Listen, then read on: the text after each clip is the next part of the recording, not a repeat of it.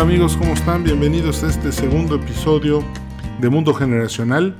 En este podcast pues vamos a estar platicando acerca de las generaciones, cómo éstas coinciden, chocan, tienen conflictos entre sí, qué las hizo, qué podemos esperar de cada generación, cómo va a ser cada generación conforme vaya avanzando en cada etapa de la vida. Y lo más importante pues es que esto te sirva a ti para poder llevar un ambiente de trabajo, un ambiente laboral más sano, para que puedas mejorar el impacto de tu marca sabiendo cómo codificar y cómo decodifican las diferentes generaciones los mensajes que envías y finalmente cómo ser un mejor líder tomador de decisiones. Entendiendo el ambiente en el que nos movemos, pues podemos hacer mejores diagnósticos y gracias a esa precisión y esos buenos diagnósticos podemos crear muy buenas estrategias para desenvolvernos en lo que sea necesario, desde portafolios de inversiones, campañas de publicidad, campañas políticas, etc. Todo se vale. Hoy vamos a platicar acerca de la generación X. Decidí empezar con esta generación pues porque es polémica, es mi generación somos una generación, pues la verdad es que es muy, muy interesante. Y vamos a tocar, yo creo que tres temas fundamentales en el desarrollo de, esta generación. Vamos a ver desde cómo fue la infancia, cómo fue la juventud, cómo fue la adultez, qué esperar en la vejez. Vamos a ver un poco de qué, qué podemos, qué podemos confiar y en qué no podemos confiar por parte de las instituciones para cuando eh, lleguemos a la vejez. Y por último, pues vamos a hablar del tema que, más nos caracteriza, que es el emprendedurismo. No, hay otra generación más emprendedora que la generación X. Vamos a comenzar primero, pues por el principio. ¿Quiénes son los miembros de la generación X? Vamos a centrarnos en México. En México son los niños que nacieron entre 1960 y 1982. Estos son los rangos de edad para la generación X en México. En, esta época, es la época, es una época de un despertar individual muy fuerte en México. En el mundo, pues es el despertar de las guerras culturales, de la primavera de Praga, del Woodstock, del asesinato del presidente Kennedy, de la guerra de Vietnam. Y es un momento difícil para muchos adultos, un despertar es difícil. ¿Por qué? Porque el adulto en un despertar tiene que escoger si seguir lo que su corazón le pide o darse a las instituciones y entregarse a lo que la sociedad le pide. Eso es lo difícil de un despertar. en, un despertar es muy común que el abuso de sustancias se eleve considerablemente. ¿Por qué? Por esta lucha interna tan fuerte que desgarra el alma de, las personas y pues mucha gente encuentra en el alcohol, en las drogas, en el cigarro, pues una manera de amortizar este dolor interno, de tener que renunciar muchas veces a lo que tú quieres hacer para poder seguir los lineamientos de la sociedad. Ojo, estamos hablando de los años de 1960 a 1982. En, ese año pues en esos años las instituciones eran muy fuertes y los individuos tuvieron que escoger, y la gran mayoría escogió, hacer lo que la sociedad esperaba de ellos.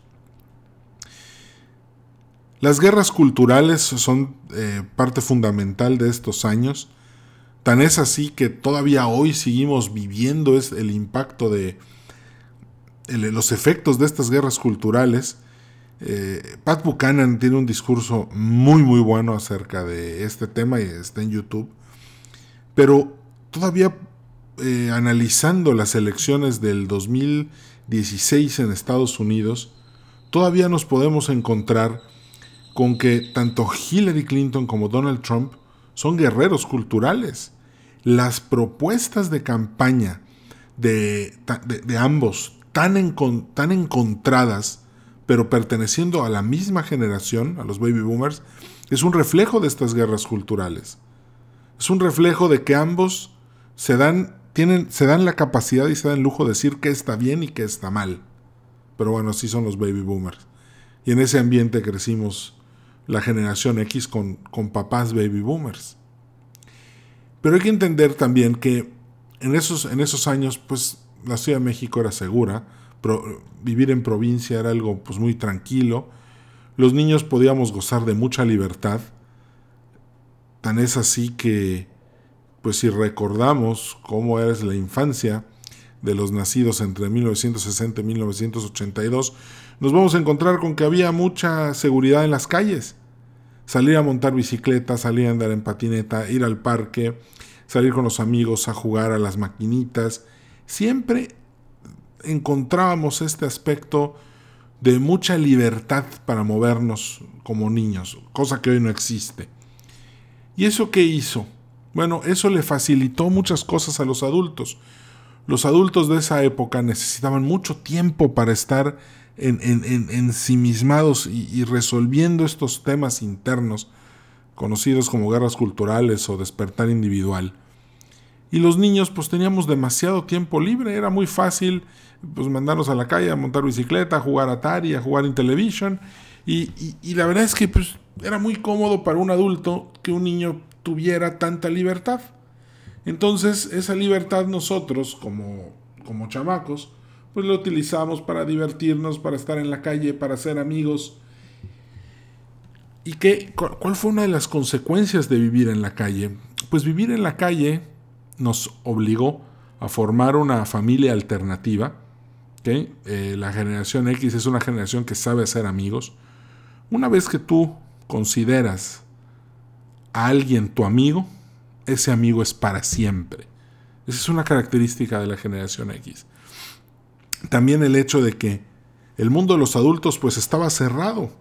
No hay que olvidar que cuando éramos jóvenes había un letrero que por todos lados que decía prohibido niños, prohibido niños, prohibido niños, prohibido niños. El mundo de los adultos se cerró. Era nada más para ellos y para resolver sus diferencias. Los niños quedamos fuera de ese mundo. Y eso significó crecer en la calle, con nuestros amigos, creando nuestras pandillas, nuestras tribus, nuestros grupos de seguridad y al mismo tiempo, al no haber crecido teniendo una buena relación con los adultos, en automático empezamos a crecer teniendo una mala relación con las instituciones. Ahora hace poco una amiga que es maestra me decía que le impresiona mucho que hoy los papás se ponen del lado de los alumnos, de sus hijos, cuando hay un problema en la escuela. Y le dije, sí, efectivamente, pero eso tiene, tiene una raíz, tiene un origen. Y el origen es que hace 30, 40 años, cuando había un problema en la escuela, tus papás se alineaban con los maestros en tu contra. Y tú sabes que muchas veces los maestros se equivocaron. Y aún así tuviste que pagar el castigo. Sabiendo eso, con esa experiencia hoy, como papá de un adolescente de 12 años, pues sabes que no puedes volver a cometer el mismo error. Tú sabes bien que las instituciones te pueden hacer daño. Y por eso hoy los papás se ponen del lado de sus hijos, no del lado de las universidades ni de las escuelas. Precisamente porque ahí está esa herida en la infancia de la generación X, que hoy como papás de la generación contemplativa, los niños más chiquitos, pues es precisamente lo que se está tratando de evitar. No hay que olvidar que Hollywood incluso nos, nos trató muy mal. Rosemary's Baby, eh, El Exorcista 1 y 2, Los Niños del Maíz, Los Niños de Brasil, Willy Wonka y la Fábrica de Chocolates, este, Palomilla, eh, todas esas películas, pues eran, los niños eran los malos de la película. En realidad, había un sentir general de que los niños eran la causa por la que los adultos no podían tener una vida más completa, una vida más padre y no podían, la pareja no podía encontrarse bien consigo misma porque había que voltear a atender a los chamacos. Esa fue la infancia que tuvimos, una infancia difícil en la que había que competir entre nosotros, en la que había que generar grupos de seguridad. No hay que olvidar algo, en México pues somos expertos en crear apodos, en hacer bullying, en fastidiar a la gente.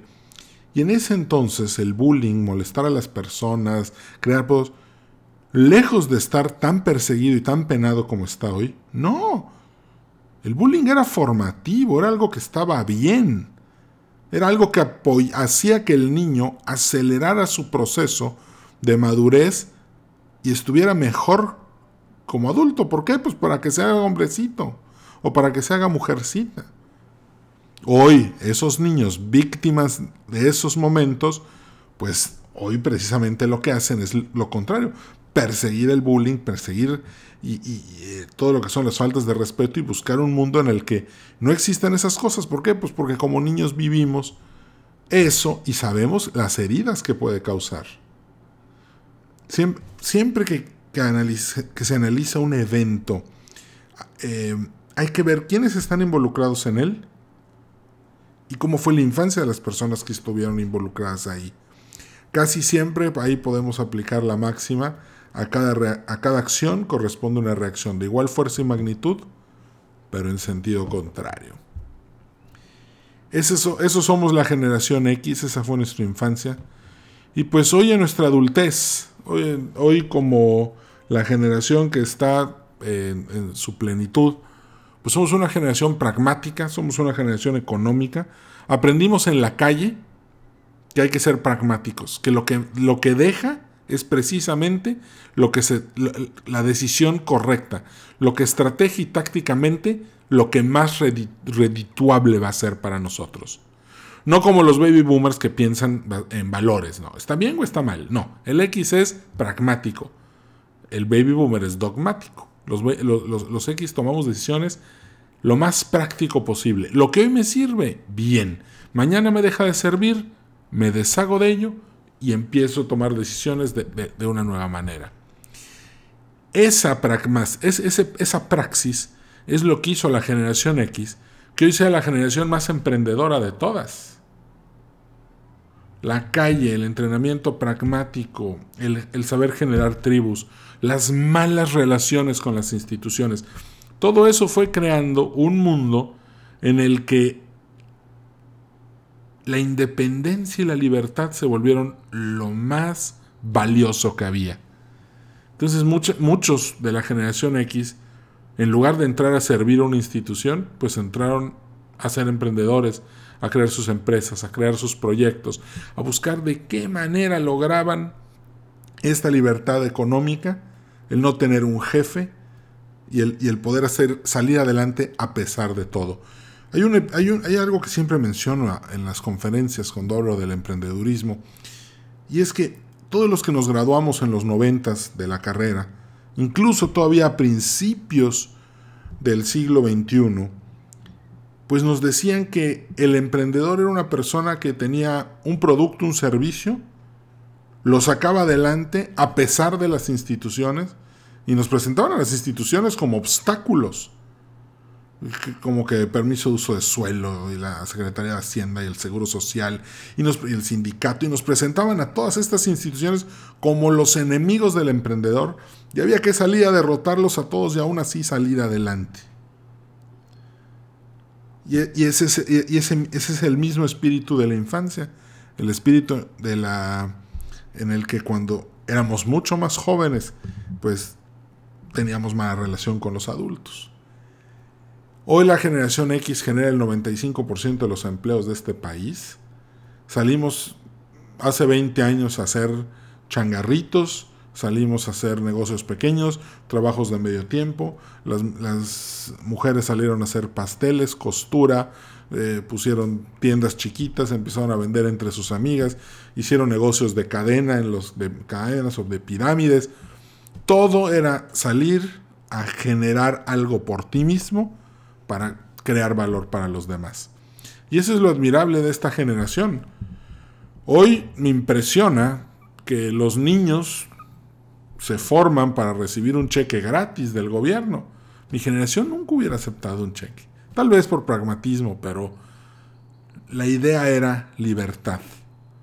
Mi generación salió a hacer las cosas No nada más sin un cheque del gobierno, sino con todas las cosas en contra. Somos una generación que, que ha luchado demasiado, para la que hoy la verdad es que la situación es muy difícil y, y batallamos demasiado para conseguir las cosas. Si no fuera por este pragmatismo tan fuerte que se nos formó en la infancia, pues imagínense qué duro sería tener que lidiar este, con, una economía de tanta escasez, en la que se batalla tanto para conseguir un peso con tanta competencia. No es fácil, para nada, pero como generación somos los únicos que podemos hacerlo. Los millennials no pueden. Los baby boomers tampoco. De hecho, somos la única generación emprendedora. La razón por la que los programas emprendedores de las universidades durante tanto tiempo fueron tan exitosos es precisamente porque había una generación X que eran de naturaleza emprendedora. No, una clase de emprendedores en la carrera no te iba a ser emprendedor. Eso lo traíamos en la sangre. Ya éramos nosotros los que íbamos a salir a fundar miles de nuevas empresas para generar empleo sin el apoyo de nadie. Eso eso era lo, que nos hacía emprendedores. Pensar que dándoles emprendedores, clase de, o de startups a los millennials ahorita, los va a hacer emprendedores, no. De hecho, hace poco le decía a un compañero del Tecnológico de Monterrey, no esperes demasiado, porque no es una clase la que te hace emprendedora, sino es la infancia que viviste. En cierta ocasión, un, señor, un director general, me quería contratar y me decía, oye, Edu, necesito que los millennials me los vuelvas X. Le dije, sí, claro. ¿Cuánto presupuesto tienes? Me dijo, bueno, bueno, bueno, no mucho, no mucho. Le dije, porque necesito un DeLorean.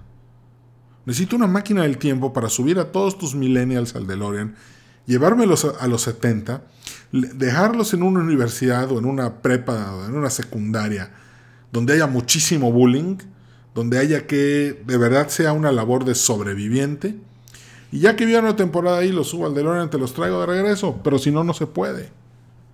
ya, pues, entendió que cada generación tiene, tiene sus propias características. ¿Qué nos espera la generación X? Recientemente me invitaron a un programa en el Canal 28 aquí en Nuevo León. Estuve con Adriana Loaiza y Laura Lozano platicando acerca de los afores. Y pues la verdad es que para mí los afores son tan buenos como, como nada. Sinceramente, pensar que a toda la generación X nos están dejando para vivir y para sobrevivir con un aforo, o sea, con un afore, un, ahorro ahí que recibe un interés malísimo en pesos y, que no puede invertir en cosas que de verdad son rentables.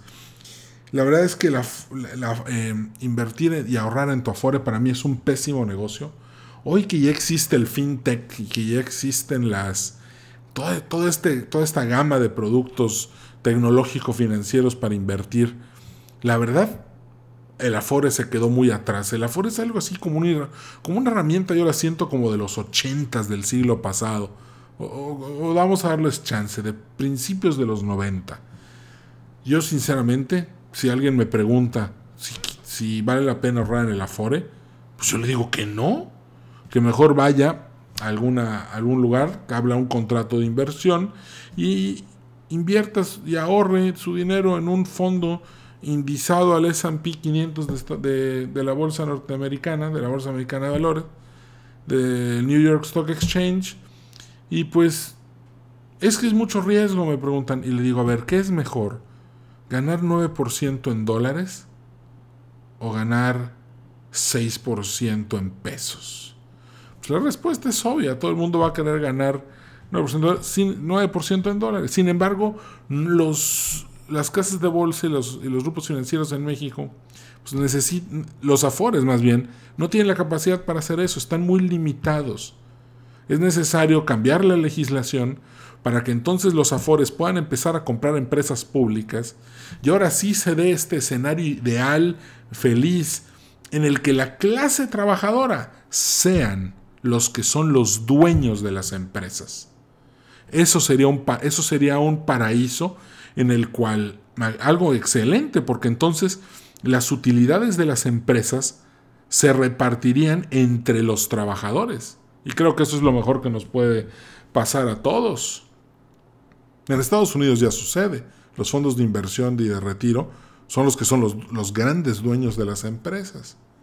Es algo así como lograr eh, en, eh, el sueño de muchos socialistas de que los, los trabajadores sean los dueños de las empresas. Bueno, este es el camino. Este es el camino para lograrlo. Y este, pienso que eso sería una mejor alternativa para el retiro de la generación X que tener que eh, depender de un aforo. Bueno, pues este terminamos por hoy. Me dio mucho gusto saludarte. Gracias por escuchar el podcast y si te interesa algún tema que quieras que analicemos, con mucho gusto, mi mail es edwin.edwincarcano.com. Mándame tus comentarios y con muchísimo gusto este, los, los tocamos aquí en el programa. Me dio mucho gusto saludarte, un fuerte abrazo, que tengas una excelente semana y nos vemos en el próximo episodio.